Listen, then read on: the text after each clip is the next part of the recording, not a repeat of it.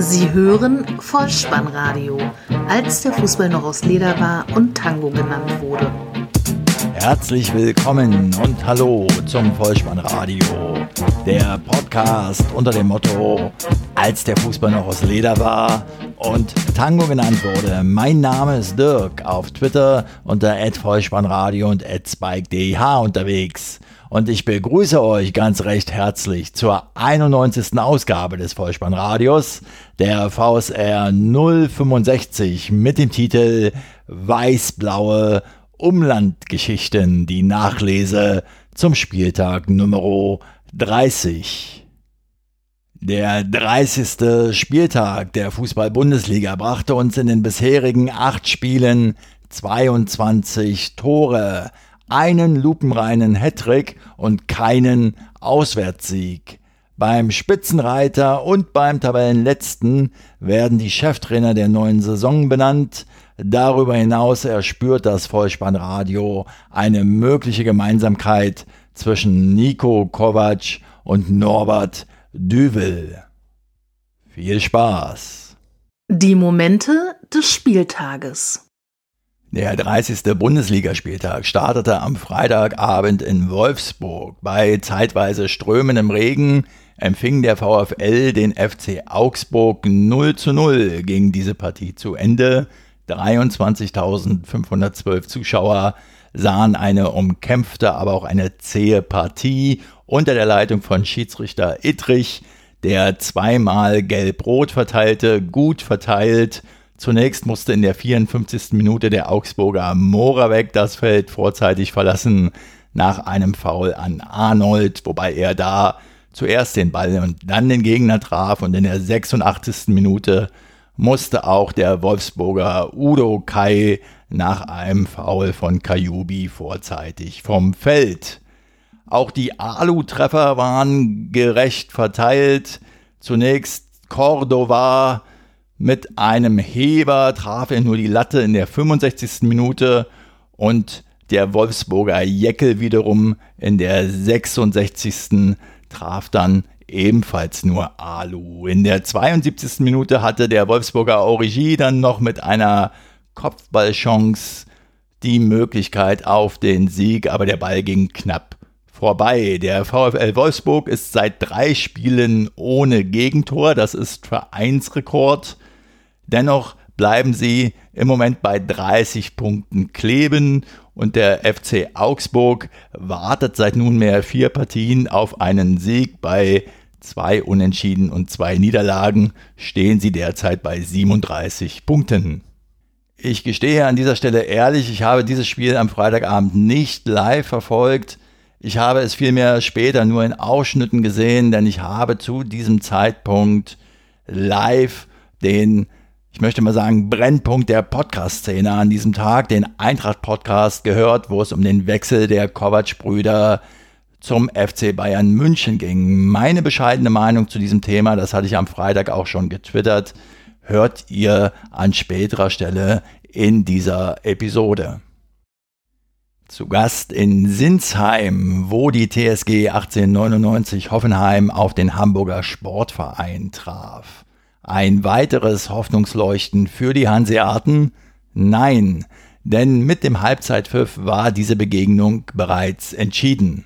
Die 18. Spielminute. Kader Rabeck, der Hoffenheimer, gibt auf Strafraumhöhe zu Gnabry, der sich gegen den unglücklich agierenden Van Drongelen durchsetzt und den Ball Pollersbeck auch noch durch die Beine schiebt. Neunter Saisontreffer für Serge Gnabry 1 zu 0 und die Gastgeber erhöhen in der 27. Spielminute auf 2 zu 0. Torschütze da Scholloy, denn Schulz bekommt noch eine Flanke von Kaderabek an der Grundlinie, kann sich gegen Sakai durchsetzen, gibt den Ball dann nach innen und der Torschütze hält nur den Fuß hin. 2 zu 0 der Halbzeitstand, der auch gleichzeitig der Endstand war. Insgesamt einfach mehr Durchschlagskraft und ein klares Chancenplus für die TSG.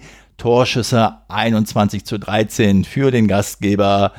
Die Hamburger mutig zwar, aber doch meist harmlos und nach Wiederanpfiff trat dann der Verwaltungsmodus ein, so schreibt es der Kicker, und dann blieb es letztlich beim 2 zu 0. Weiter geht die Reise in der Bundesliga-Konferenz am Samstag. Wir sind im Schwabenland in Stuttgart. Der VfB empfängt Hannover 96, Halbzeitstand 0 zu 0, 1 zu 1. Der Endstand 57.131 Zuschauer sahen die Führung des Heimteams in der 53. Minute. Nach einer Ecke bekommen die Niedersachsen den Ball nicht aus dem Gefahrenbereich. Aogo legt für Tommy auf, der sehenswert ins lange Eck zum 1 zu 0 abschließt.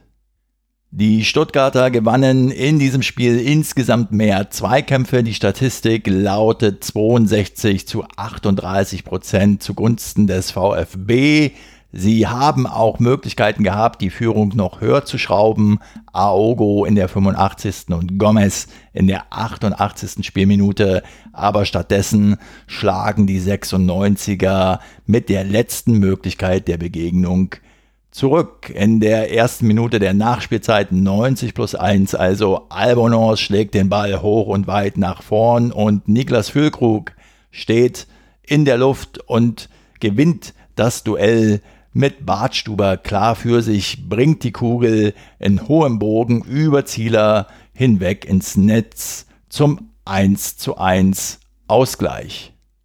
Hertha BSC gegen den ersten FC Köln. Halbzeitstand 0 zu 1, Endstand 2 zu 1 für die Berliner. 49.250 Zuschauer waren Zeuge des 1000.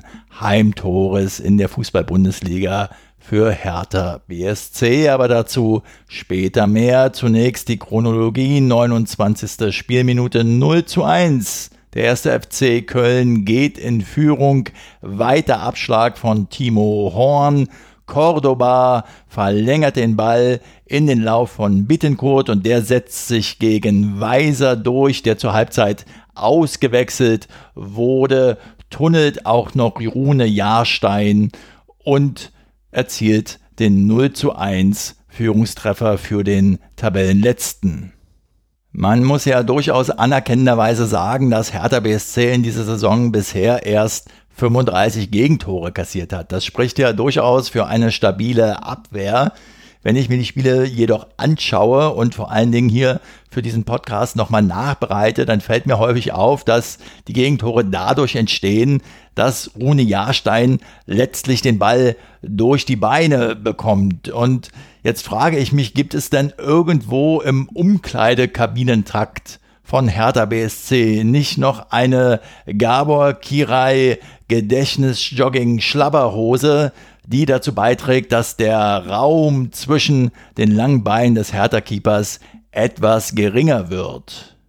Wir sind im zweiten Spielabschnitt in der 49. Spielminute angelangt. Marvin Plattenhardt flankt die Kugel hoch ins Zentrum, wo Heinz ein Kopfballduell gegen Ibisevic zunächst mal für sich entscheiden kann. Er verlängert die Kugel aber unfreiwillig zu Davi Selke, der ziemlich humorlos abzieht, an Timo Horn vorbei fliegt der Ball zum 1 zu 1 ins Netz. Und Davi Selke legt noch einen nach, erzielt seinen siebten Saisontreffer in der 52. Minute und damit das 1000. Heimtor in der Fußball-Bundesliga-Geschichte von Hertha BSC.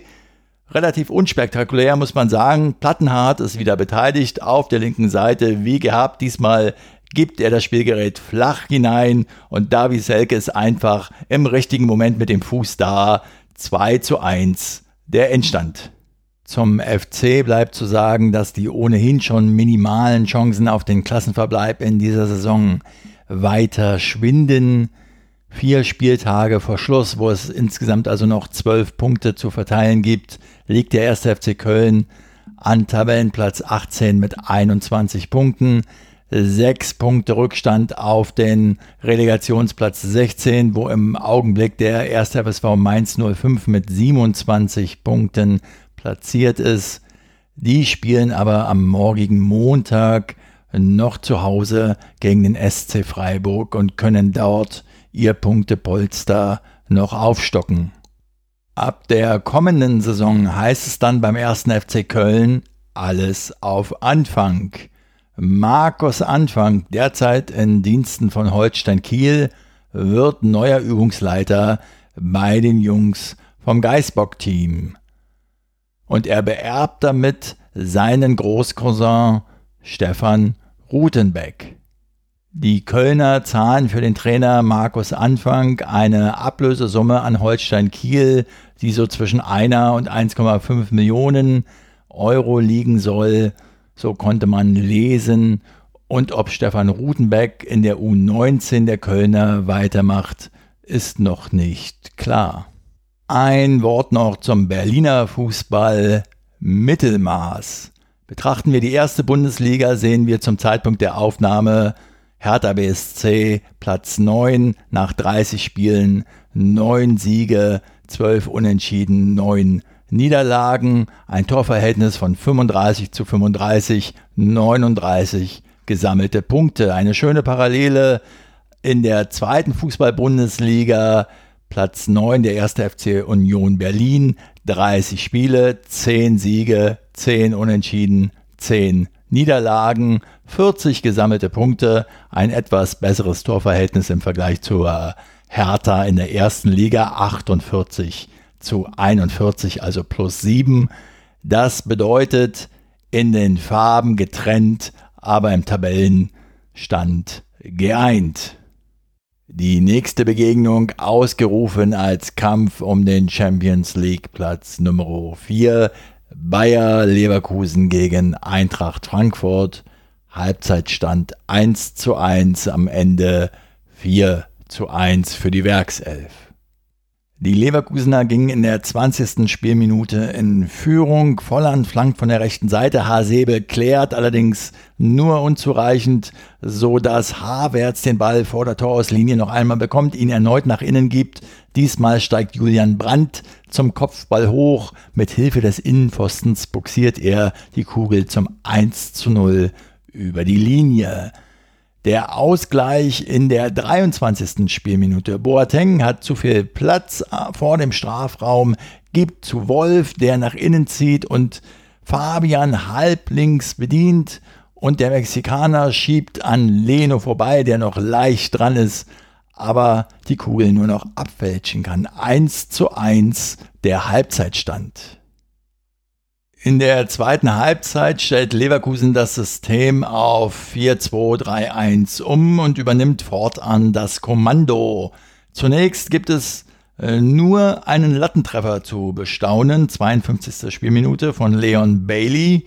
Da hat die SGE noch Glück, aber dann in der 71. Minute beginnt die große Show von Kevin Volland. Baumgartlinger spielt den Ball in die Spitze. Havertz leitet ihn mit dem Absatz gut anzusehen, direkt in den Lauf von Holland weiter, der nur noch an Radetzky vorbei einschieben muss. Zwei zu 1. Leverkusen erhöht den Druck in den letzten 20 Minuten noch und kommt so folgerichtig zum 3 zu 1. 77. Spielminute, Torschütze erneut Volland. Aranguiz erobert den Ball und Brandt nimmt dann am Strafraum Bellarabi mit, der schließlich in die Mitte zum völlig freistehenden Volland legt und wieder muss er nur noch ins verwaiste Tor einschieben. Aber Kevin Volland macht sogar den Hattrick klar. Er erzielt seinen 14. Saisontreffer, liegt damit auf Platz 2 der Torjägerliste.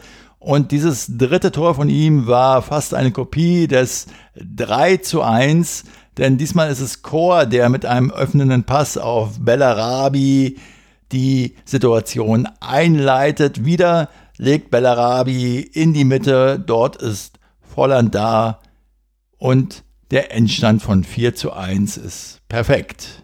Mal davon abgesehen, was alle Beteiligten so ergebnisunabhängig nach dem Spiel von sich gaben, ich denke, diese Partie stand doch unter dem Eindruck der Verkündung des Wechsels von Nico Kovac als Cheftrainer ab der kommenden Saison zum FC Bayern München. Nun wurde ja zu diesem Thema spätestens seit Freitag jede Menge schon geschrieben und gesagt. Auch ich habe ja angedeutet in einem Tweet, dass ich mich zu diesem Thema, zum Trainerwechsel Kovac von Frankfurt nach München also äh, äußern werde und woanders als in diesem Podcast kann ich das am besten tun. Aufmerksame Hörer des Vollspannradios werden wissen, dass es eine persönliche Beziehung von mir zu Nico Kovac gibt. Zugegebenermaßen liegt die eher in der Vergangenheit begründet, aber es gibt sie. Und so möchte ich diese ganze Sache mal beurteilen, nicht als Journalist, nicht als Fan der SGE oder des FC Bayern, nicht als glühender Verehrer der Trainerkunst der Kovac-Brüder, sondern lediglich als ein ehemaliger Bolzplatz-Kamerad. In den guten alten Westberliner Kindheits- und Jugendtagen hatte ich früher häufig das Vergnügen, auf einem Bolzplatz in Berlin-Wedding nahe der Nazarethkirche mit oder gegen die Kovac-Brüder spielen zu dürfen. Und schon da war das besondere Talent von Nico Kovac erkennbar. Ihr kennt das. Tip-top Mannschaftsauslosung und dann gemischte Mannschaften und los geht die wilde Fahrt. Im Vereinsfußball dagegen sind wir uns nie über den Weg gelaufen. Er hat sich ja damals dem SC Rapide Wedding angeschlossen. Ich hingegen habe zu dieser Zeit beim RFC Liberta in Reinigendorf gespielt.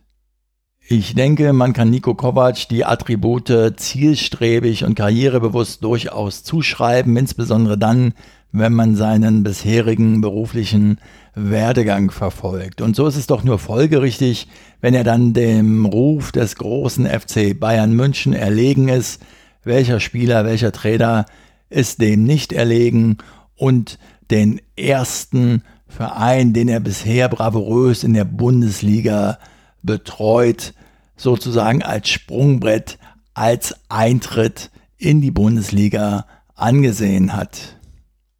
Ich wünsche Nico Kovac von daher auch sehr viel Glück für die Mission, Cheftrainer beim FC Bayern München zu sein. Allerdings muss ich doch sagen, dass der erste Gedanke, der mir spontan in den Sinn kam, als ich am Freitag von der Verpflichtung erfuhr, der Name Norbert Düvel war. Norbert Düvel war nämlich mal Cheftrainer bei Union Berlin, das ist noch gar nicht allzu lange her, und er hatte die undankbare Aufgabe, das Union-Urgestein Thorsten Matuschka so langsam auf die Rente vorzubereiten. Und ich glaube, diese Aufgabe wird Nico Kovac auch zukommen, auf anderem Niveau sicherlich, aber eben mit anderen Kalibern auch. Und zwar geht es da ja um Arjen Robin und Franck Ribéry. Solange die sich beide mit ihrer Rolle durchaus ja anfreunden können, ist alles okay, aber wenn es da zu Komplikationen kommen sollte, dann ist der Trainer der Erste, der darunter leiden wird meiner Ansicht nach. Doch auch diesbezüglich bin ich ganz optimistisch, dass Nico Kovac für diesen Fall eine entsprechende Lösung anbieten werden wird, denn er ist nicht nur ein ganz eloquenter Zeitgenosse, was seine bisherige Tätigkeit bei der Frankfurter Eintracht eindeutig gezeigt hat. Nein, er ist auch ein kluger Kopf, Schließlich habe ich ihn mal in den heiligen Hallen der Fachhochschule für Wirtschaft, so hieß sie damals noch, in Berlin-Schöneberg getroffen. Ich habe da meinen Abschluss gemacht und auch er lief durch die Gänge. Ich weiß jetzt nicht, ob er sein Studium damals abgeschlossen hat oder eben nur parallel zum Profifußball bereits mitstudiert hat. Jedoch, und das zeigt das Haifischbecken Bundesliga an diesem Fall ganz eindeutig, Klugheit schützt vor Torheit nicht. Denn wie dieses ganze Schmierentheater insgesamt abgelaufen ist, ich denke, da gehen alle Beteiligten irgendwie beschädigt raus hervor, wer da was zu welchem Zeitpunkt und mit welcher Begründung gesagt hat oder nicht gesagt hat. Das lief doch alles sehr, sehr unglücklich. Ich möchte an dieser Stelle nicht noch einmal die vollständigen Zitate aller beteiligten Personen hier auflisten, jedoch zum besseren Verständnis durchaus stichpunktartig anführen. Beginnen wir mit Nico Kovac, der hat am Freitag auf der Pressekonferenz gesagt, gestern fing der Tag normal an. Er meinte damit den Donnerstag. Im Laufe des Tages kam eine Dynamik rein, die ich in der Form noch nicht erlebt habe. Ich bekam einen Anruf aus München und habe gleichzeitig auch ein Vertragsangebot erhalten. Dieses habe ich gestern angenommen. Soweit also Nico Kovac und die Süddeutsche Zeitung schreibt dazu, dass die Bayern dem Kovac-Umfeld schon vor einem Jahr gesteckt haben sollen, er solle sich eine Ausstiegsklausel in den Vertrag aufnehmen lassen. Und ein erstes Treffen gab es vor zwei Wochen. Der Sportvorstand der Frankfurter Eintracht Freddy Bobic monierte, dass seitens des FC Bayern noch keinerlei Kontaktaufnahme zu ihm stattgefunden habe. Er sagte, die Vorgehensweise halte ich für extrem bedenklich und respektlos. Man hätte dies alles im Ruhigen machen können. Stattdessen sei alles direkt an die Öffentlichkeit geraten. Das sind Dinge, die ich in der Form nicht kenne und die mir nicht gefallen, so Freddy Bobic. Nimmt man jetzt zwei Ausschnitte aus den Aussagen von Kovac und Bobic heraus, nämlich die von Kovac, dass er sowas in der Form noch nicht erlebt habe und die von Bobic, dass das Dinge seien, die er in der Form nicht kenne, so lässt sich im Ergebnis kurz und knapp festhalten, dass zumindest in Verhandlungen mit dem FC Bayern München beide noch wohl sehr viel lernen müssen. Wie verhält sich nun der FC Bayern München zu diesem ganzen Thema? Wenn ihr mich fragt, sie agieren so wie schon so häufig in der Bundesliga-Historie, äh, wie die Axt im Walde und nach dem Motto, was juckt es die Eiche, wenn die Sau sich an ihr reibt. Sie zahlen der SGE 2,2 Millionen Euro Ablösesumme aufgrund der Ausstiegsklausel im Kovac-Vertrag und Karl-Heinz Rummenigge sagt im ZDF-Interview bezogen auf die Information der Süddeutschen Zeitung, auf das Treffen vor zwei Wochen bezogen, dass er das so nicht bestätigen kann. Dazu, dass Informationen vorzeitig durchgesickert seien und zur Kritik, dass der Wechsel zu einem vorzeitig und denkbar ungünstigen Zeitpunkt publik wurde, sagte der Mann mit den Sexy Knees die Informationen stammen nicht aus dem Hause Bayern München. Der andere großkupferte Verantwortliche beim FC Bayern München mit dem schütteren Haupthaar, der erzählt weißblaue Umlandgeschichten und sagt zum ersten Treffen mit Nico Kovac auf Sky Sport, wir haben uns mit Nico Kovac rein zufällig bei einem Abendessen beim 60. Geburtstag meines kroatischen Fahrers getroffen, zu dem auch die Kovac-Brüder eingeladen waren. Das war bei einem Italiener im Umkreis der Stadt München. Dass wir da Vertragsverhandlungen führen, ist abwegig. Schalten Sie also auch demnächst wieder ein, wenn es in der gemütlichen Vorabendserie Weiß-blaue Umlandgeschichten heißt, wann feierte der kroatische Fahrer seinen 60. Geburtstag, wie hieß das italienische Restaurant im Umkreis der Stadt München und wer war der Maulwurf.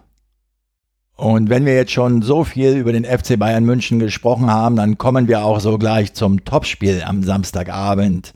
Der FC Bayern München spielt gegen Borussia Mönchengladbach. Nach 45 Minuten steht es 2 zu 1 am Ende 5 zu 1 standesgemäß, muss man sagen. Es war das 100. Duell in der Bundesliga zwischen beiden Mannschaften. 48 Mal gingen die Bayern nun als Sieger vom Platz. 23 Mal waren die Gladbacher erfolgreich und es gab 29 Unentschieden.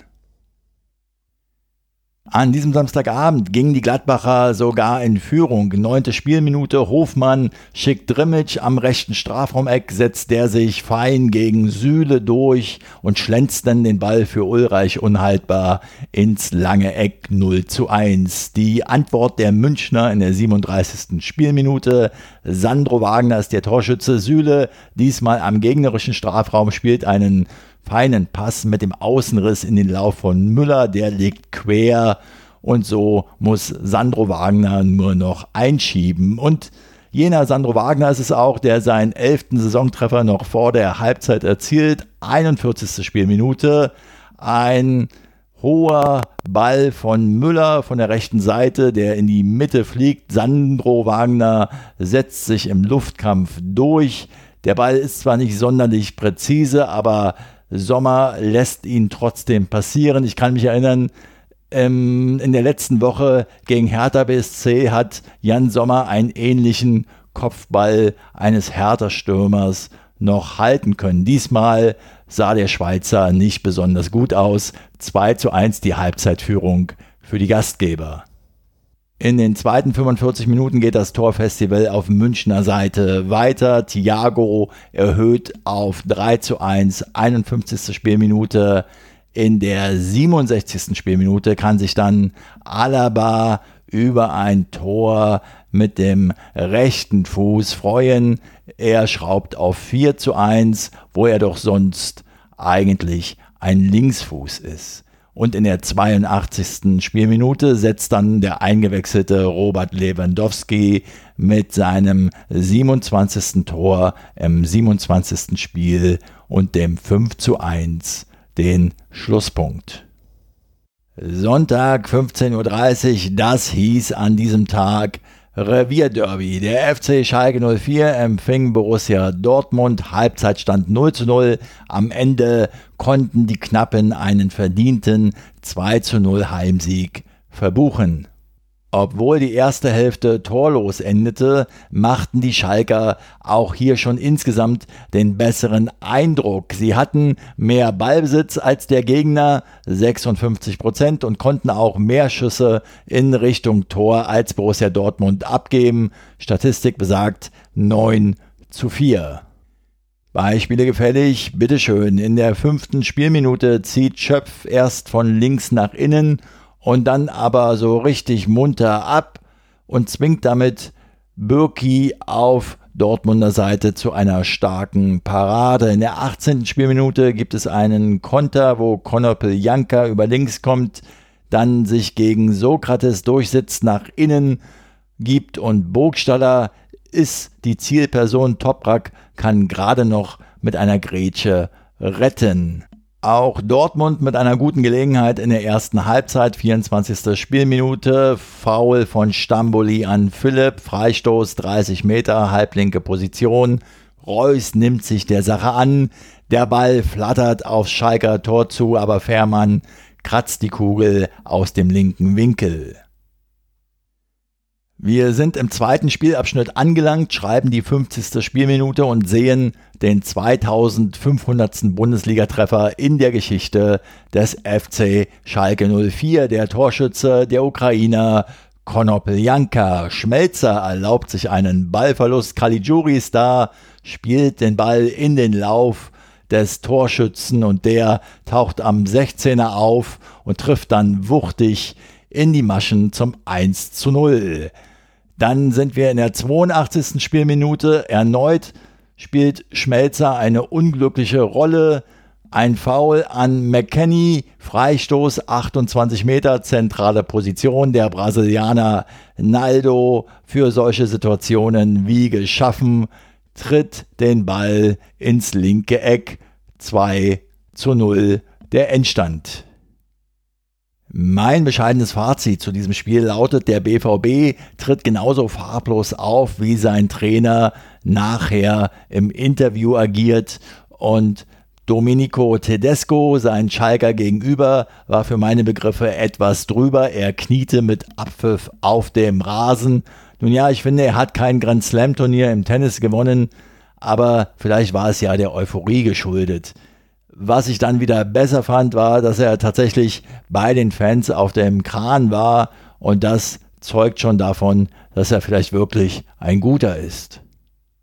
Das letzte Sonntagsspiel an diesem 30. Bundesligaspieltag fand in Bremen statt. Der SV Werder Bremen traf auf Leipzig, führt nach 45 Minuten 1 zu 0 und am Ende trennen sich beide Mannschaften schiedlich-friedlich 1 zu 1 unentschieden. Im ersten Spielabschnitt gab es Einbahnstraßenfußball der Bremer zu sehen, die zielstrebig agierten und in der 28. Spielminute folgerichtig in Führung gingen. Moisander, der Torschütze, leitet das selbst ein. Er zögert allerdings zunächst zu lange mit dem Abschluss. Stattdessen spielt er zu Kruse, der dann aus der Drehung abzieht. Gulaschi kann den Ball noch an die Latte lenken. Er springt aber weit zurück 14 Meter, aber da ist Moisander da und steht richtig und vom Finnen nicht richtig getroffen, rollt der Ball mit geringem Tempo über die Linie ins rechte Eck. 1 zu 0 die Halbzeitführung.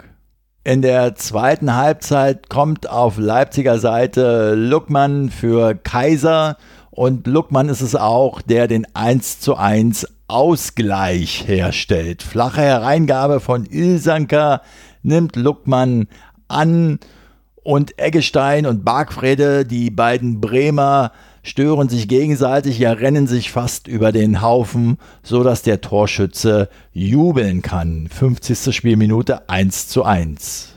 Leipzig präsentierte sich nun stärker und so entwickelte sich ein munterer Schlagabtausch beider Mannschaften und in der Schlussphase gab es sogar hüben und drüben gute Gelegenheiten noch für einen Dreier zu nennen auf Leipziger Seite, da Werner in der 85. der an Pavlenka scheiterte, Vorher hatte auch noch Forsberg gute Gelegenheiten als Beischlepper und als gefährlicher Schütze in der 69., 70. und 72. Minute und am Ende dann die Bremer in Person von Belfodil und Moisander in der 87. und auch noch einmal in der Nachspielzeit durch Belfodil. Letztlich blieb es aber beim Unentschieden. Eine Begegnung fehlt noch an diesem Spieltag. Die fehlt deshalb, weil sie am morgigen Montag erst stattfinden wird. Der erste FSV Mainz 05 trifft zu Hause auf den SC Freiburg. Eine ganz, ganz wichtige Partie im Kampf um den Klassenerhalt. Was im Vollspannradio an dieser Stelle darüber hinaus auch noch fehlt, ist die Vorschau auf den kommenden Spieltag wieder in Form eines Toto-Tipps. Dabei steht die 1 für Heimsieg, die 0 für Unentschieden und die 2 für Auswärtssieg. Auf geht's! Der Toto-Tipp. Der 31. Bundesligaspieltag startet am Freitag, 20.04. um 20.30 Uhr mit der Begegnung Borussia Mönchengladbach gegen den VfL Wolfsburg 1. Am Samstag dann Leipzig gegen die TSG 1899 Hoffenheim 0. Eintracht Frankfurt gegen Hertha BSC 1. Hamburger Sportverein gegen den SC Freiburg 1. Hannover 96 gegen FC Bayern München 2. Der VfB Stuttgart zu Hause gegen Werder Bremen 0. Im Topspiel am Samstagabend dann Borussia Dortmund gegen Bayern 04 Leverkusen 2 und am Sonntag treffen aufeinander FC Augsburg gegen den ersten FSV Mainz 05 1 und der erste FC Köln trifft auf Schalke 04 2. Das Vollspannradio hat seine Pflicht und Schuldigkeit getan und der 30. Spieltag ist bis auf das Montagsspiel abgegrast. Ich weise euch noch hin auf den DFB-Pokal unter der Woche am Dienstag die Begegnung Bayer Leverkusen gegen den FC Bayern München und am Mittwoch FC Schalke 04 gegen die Frankfurter Eintracht. Ich hoffe, auch diese Episode des Vollspannradios hat euch wieder etwas Spaß gemacht und ein wenig Kurzweil bereitet. Wenn das so ist, dann lasst es mich wissen. Ihr findet alle Kontaktmöglichkeiten auf der Website des Vollspannradios bolzenundruppen.potspot.de. Wenn ihr die Social Buttons nicht ausgeschaltet habt, dann findet ihr dort eine neue Leiste und ja, die zeigt eben an, auf welchen Wegen das Vollspannradio zu finden ist und auch zu kontaktieren ist. Wenn ihr Lust habt, klickt doch da einfach mal drauf. Ansonsten freue ich mich natürlich, wenn ihr mir Kommentare hinterlasst unter den einzelnen Episoden oder eben auch mal eine Bewertung oder Rezension bei iTunes hinterlasst.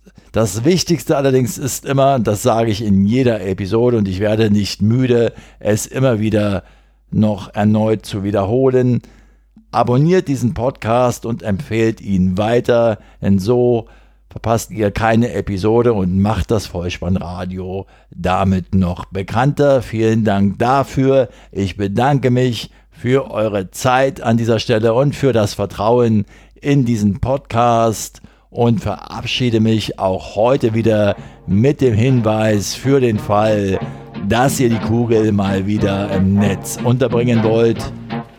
Kopf, Innenseite, Außenriss und Hacke. Nein, nur mit dem Vollspann geht er rein. Vielen Dank. Ciao. Sie hörten Vollspannradio. Vollspannradio. Vollspannradio. Vollspannradio. Vollspannradio. Vollspannradio.